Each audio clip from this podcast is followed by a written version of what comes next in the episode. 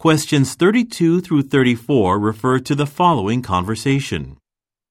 Excuse me, I don't suppose you sell work boots here, do you? It looks as though you have only sneakers and formal footwear. No, sorry, we don't carry them. We should, though. Since the construction started on the stadium, quite a few people have asked me if we have those. I tell them to go to the big hardware store in the shopping mall. All right, I'll head over there next, and thanks for your help.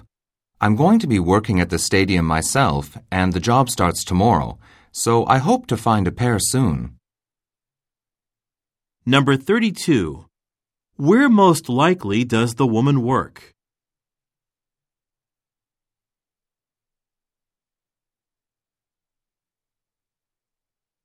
Number 33. What does the man want to know?